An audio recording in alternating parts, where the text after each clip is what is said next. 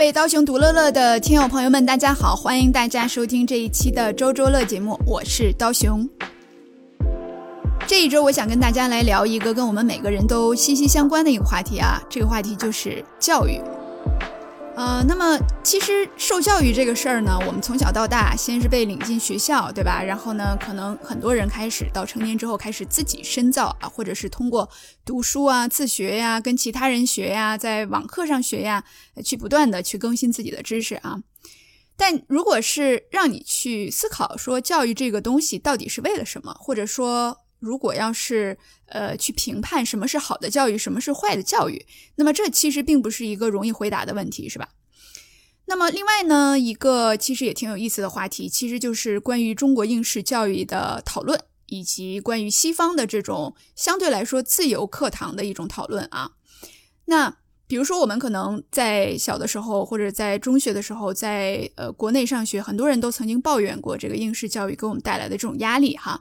可是呢，有一个很奇怪的现象，就是近十年来，在欧美很多学校都在反思自己的教育的同时，认识到其实亚洲的这种有压力一些的教育，其实往往能这个培养出更加优秀的孩子。而且你不得不说，即便是在美国这边的比较好的大学，呃，中国人和这个亚洲学生他的这种数学呀、物理呀、理科方面的这种学习成绩，往往也是最好的，是吧？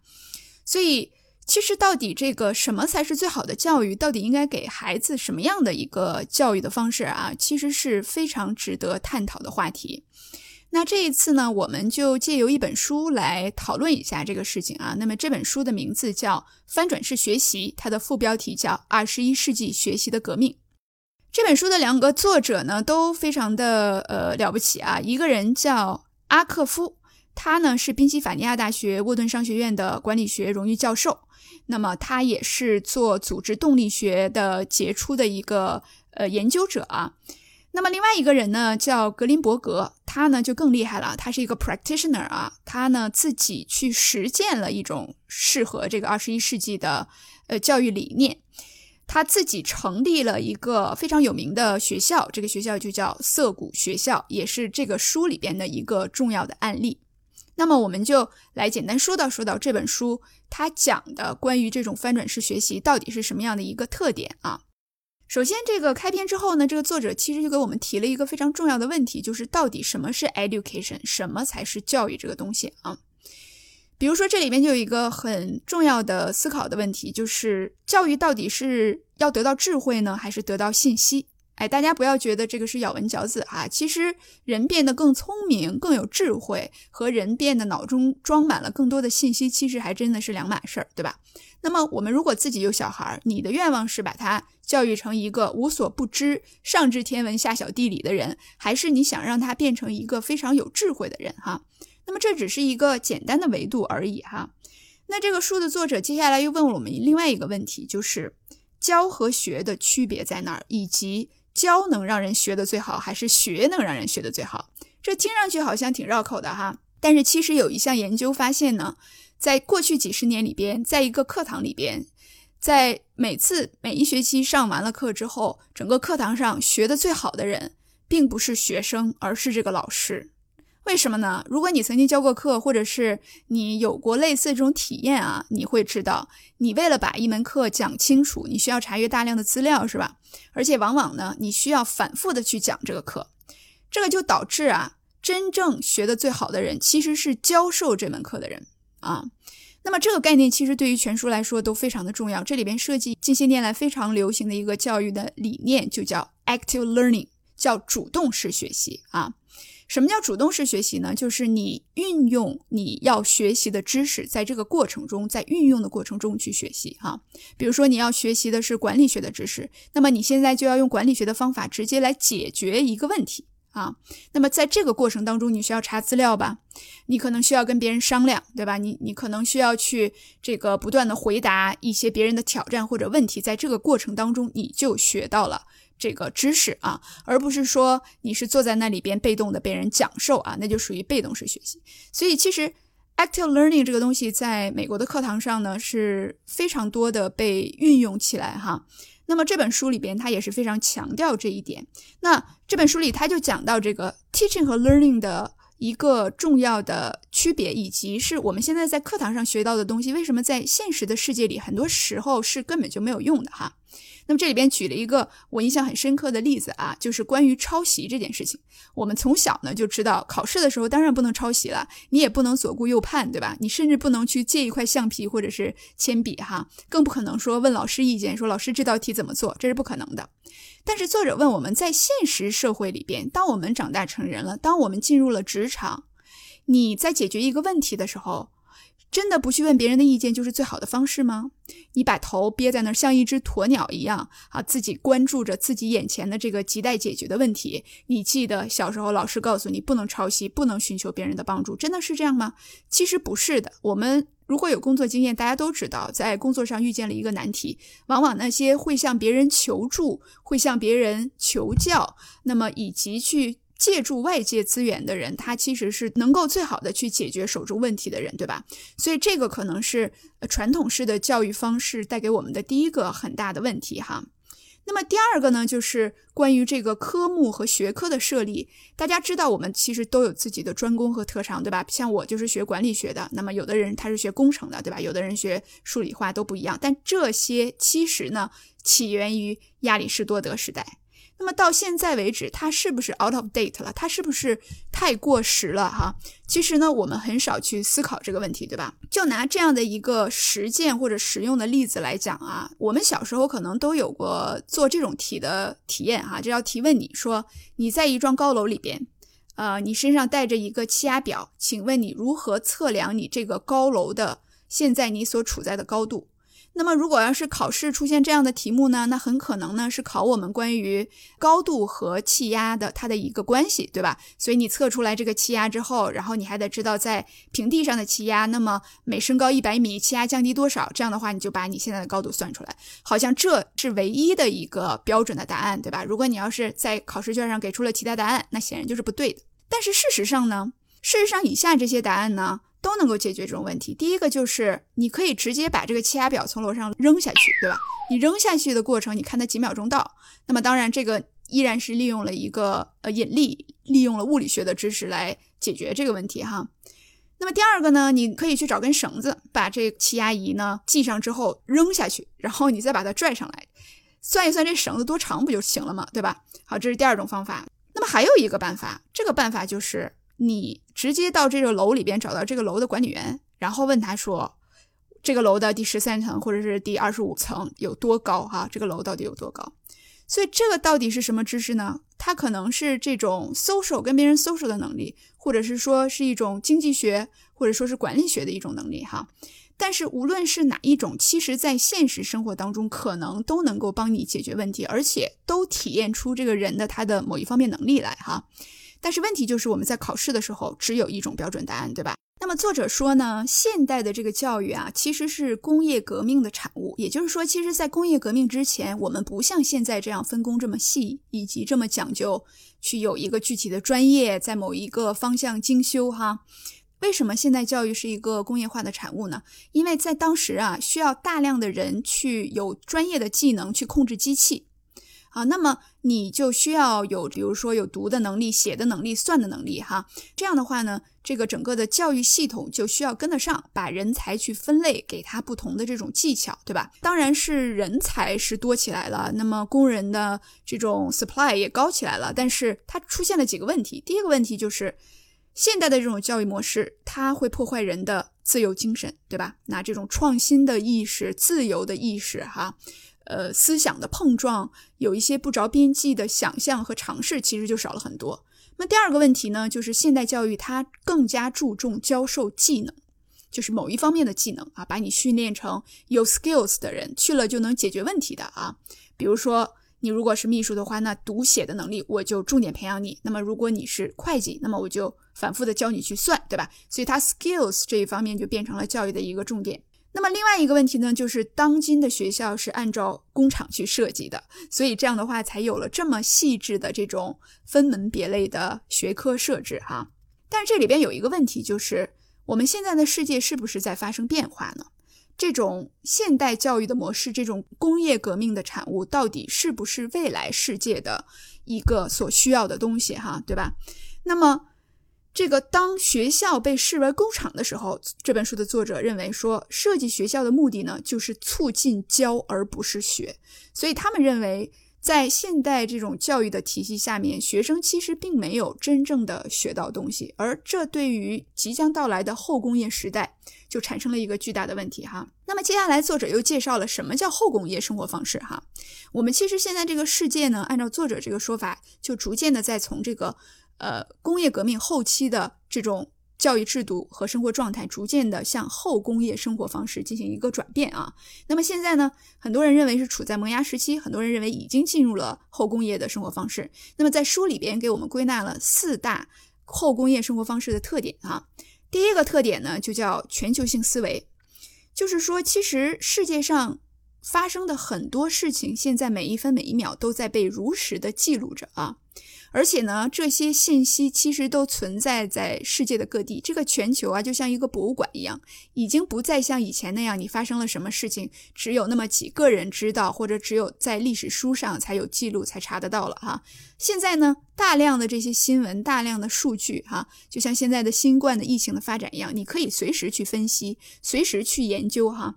那么有大量的这种数据库，是不是我们还需要去机械的记忆很多的数据和客观的信息？这是一个巨大的疑问，对吧？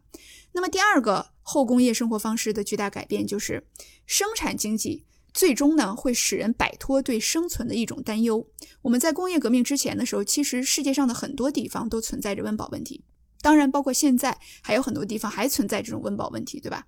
但是，就像赫拉利在这个他的《人类简史》里边所说的那样，其实人类社会现在有一个巨大的转变，就是大部分的人已经没有温饱方面的压力了。呃，一天你吃两千卡的东西，你就能够吃饱，对吧？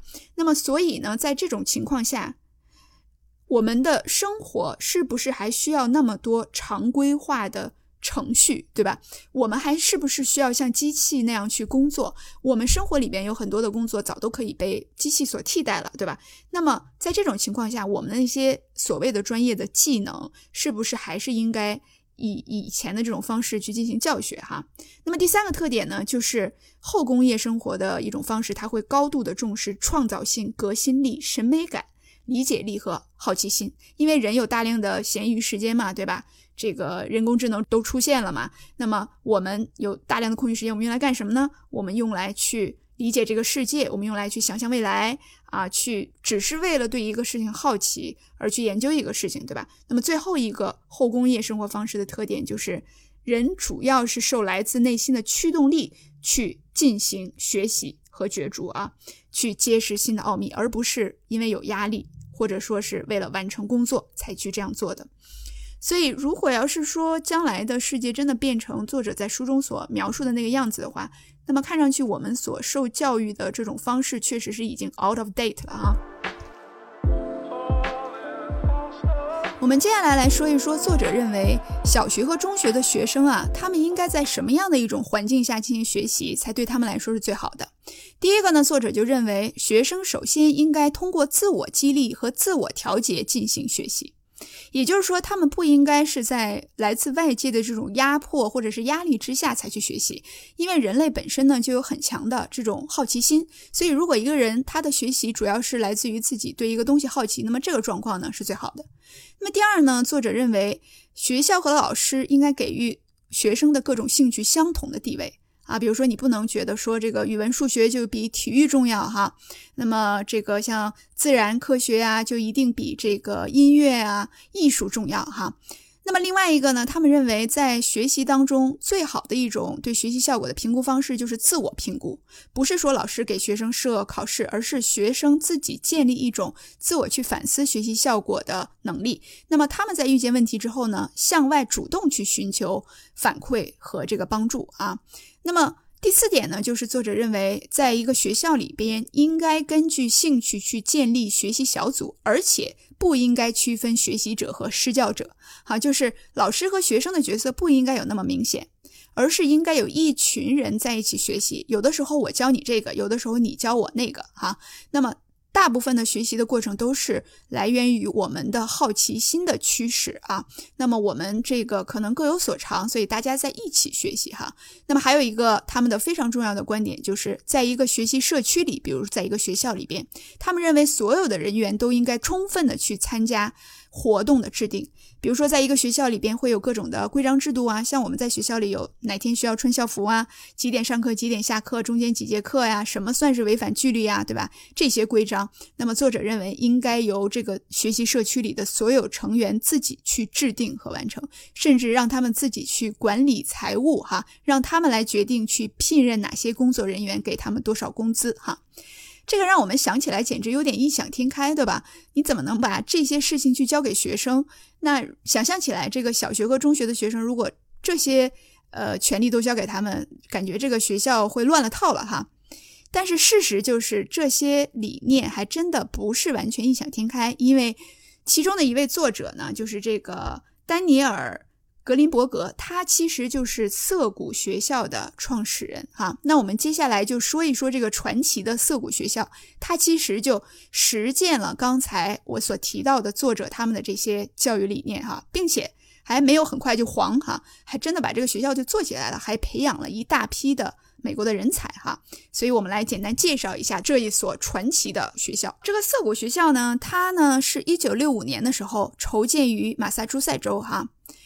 那么，一九九零年初的时候，它已经扩大到了世界上的很多个国家设了分校哈，比如说到澳大利亚、比利时、加拿大、丹麦、德国、以色列、日本都设了分校哈。这所学校它招收四岁到十九岁的孩子，那么你会发现他这个年龄跨度特别大，是吧？那这些孩子来了之后，在涩谷学校干嘛呢？自由玩耍啊，拼命的玩。那么你去了涩谷学校之后，你就会发现。不同的孩子，他们聚集在不同的这个学校的地点，有的人在玩游戏，有的人呢在那儿写作，哈，有的人在搞艺术创作，有的人呢在那儿算这个数学上的题，还有的人呢在玩各种乐器，哈。这个学校它从建设之初开始就没有任何的固定的课程设置，哈，没有说现在这这个点你要去学数学了，你要去学语文了，没有这种哈。那么这个学校里边呢？它有大量的各种的活动室，那比如说它有设有这个实验的器材、实验的设备哈。那么像这个有的地方呢，它是像家里的客厅一样，可以几个人就坐在沙发上聊天儿然后看书，有大量的这种书籍哈。当然还有电脑啊啊，还有这个像商店一样的场合呀。这个其实也。来源于他们的一个认识，就是很多时候你不需要教这个孩子某一个工具到底怎么用，你只要把它放在那儿就行。这他们书中其实就提到了一个实验，就是在印度的一个贫民窟里边，他们在墙上嵌在里边了一台电脑。在这个贫民窟呢，其实当地没有人会使用电脑，但是他们把这台电脑放在那儿，通上了电，还通上了网络。哈，那么过了半个月，就发现呢。这个镇上面的几乎所有的小孩都学会了使用电脑，啊，这是很神奇的一件事情，因为没有人告诉他们这个电脑应该怎么用哈，他们完全是从零开始，但是这些孩子就学会了。同时呢，他们的数据发现说，如果你是招收一个电脑专门的培训班，对于相同年龄的孩子来说，他们学会电脑到那个程度的时间也是半个月的时间。所以说，这就让作者意识到说，很多时候啊，我们其实不需要。教孩子这个东西到底怎么用，一二三四五这几个步骤，你走过去，电脑你就会用了，不是这样的。你把电脑放在那儿，人是有好奇心的，对吧？所以这个就是为什么他们提供了大量的这种有意思的器具哈，还有各种做实验的器材，还有乐器哈，还有这个做艺术品的工具在那儿放在那儿之后呢，这些孩子就开始过去玩儿。那么。到这个涩谷学校去看的话，你会发现有一群孩子可能就在这个摄影实验室里边冲洗他们自己刚刚照过的照片啊。另外一群孩子呢，就在舞蹈室的这个毯子上玩耍啊，做着一些舞蹈动作。那么你如果走到另外的屋子里，你可能会发现有一群孩子就在那儿自己定制书架啊，自己在那儿叮叮当当的敲书架。还有的孩子呢，在研究盔甲。在翻阅这个中世纪的一些历史啊，去看怎么制作盔甲的事情。那么除此之外，有的孩子会组成一组去制作音乐、听音乐啊，有的会去玩电子游戏、玩棋，甚至会爬树哈。那么有的人会彩排话剧，会这个买卖他们自己制作的各种各样的手工艺品啊，去换这个午餐。那么还有的呢，在厨房做饭哈，还有的在这个艺术室去缝纫、绘画啊，甚至还有的在做水泥啊，呃，用这个现场的各种机器来做各种各样的手工制品。好，这些孩子他们的一个非常大的共通点就是非常有激情，而且非常专注啊。这些孩子培养出来呢，还非常的有自信。那么他们有一个特点，就是他们觉得我是我自己的学习的一个主人哈，我不一定非得要去挑那个简单的事儿来做，而是我要去挑战我自己。那我今天学会这件事儿了，明天我可能就要去学另外这个事情。那么这个学校它还有一个特点呢，就是它每周要办一次这个校务的会议哈。这个校务的会议呢，是由每一个学校的学生和员工来投票的，来决定的啊。那比如说这个学校它的预算。啊，它的这个场地的使用，比如说谁可以使用哪一块的场地啊？谁来决定能不能批准这个场地的使用？那比如说这个学校里边学生多起来了，大家的这个爱好和习惯也不一样，那我们是不是要决定一下，大家应该在哪儿吃东西，在哪儿是不能吃东西的哈？嗯，那么你听音乐的时候会对其他学生造成干扰，那么我们是不是要固定一下这个可以播放音乐的场所啊？在这儿可以放，在那儿不可以放，对吧？那么这个。涩谷学校里边呢，就有专门的这个校务会议，员工和学生大家都各有一票的这个投票权，去决定整个学校的这种管理的方式和各种的规章哈。那么他们甚至是设定了这个司法委员会哈，如果有一些争执或者不同意见的时候，就可以通过这个司法委员会来解决。那么我们来纵观这个。翻转式学习这本书，其实作者在这本书里边要告诉我们的一个很重要的事情，就是其实我们每个人都应该做自己的老师，都可以是很好的老师。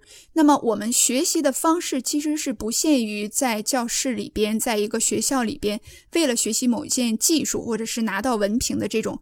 啊，比较被动的学习方式，而是如果你把一个孩子从小就让他在一个各种这个资源比较富足的呃情况下去培养的话，那么他本身他的好奇心就会驱使着他去探索这个世界的各个方面。那么涩谷学校呢，在过去的四十多年间。曾经送走了很多的毕业生，这些人就包括大量的学者、商人、专业人士、艺术家、农民，当然还有公司的这种经理、职员，哈。所以涩谷学校的这个模式才逐渐的开始流传起来。么这本翻转式学习的主要内容呢，就向大家介绍完毕了。那么这本书里边它所介绍的这种。Active learning 的理念和这个 flipped classroom，也就是翻转式课堂的这个理念呢，其实已经大量的被应用在了国外很多的高校的这个课堂上边。那么，其中作者提到的这种现代的教育方式，依然是依照这个工业革命它之后的这个变化呢，其实也是非常值得我们去思考的哈。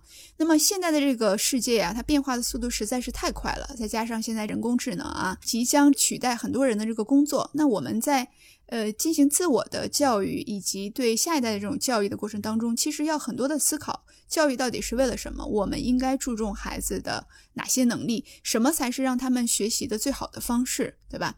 那么像这个书中介绍的很多理念呢，其实已经在。呃，西方国家被大量的应用在了一些企业和课堂里边，比如说非常著名的可汗学院，它其实就是 flipped classroom 的典范哈。它的创始其实就是这个科罗拉多的一所高中的两个化学老师。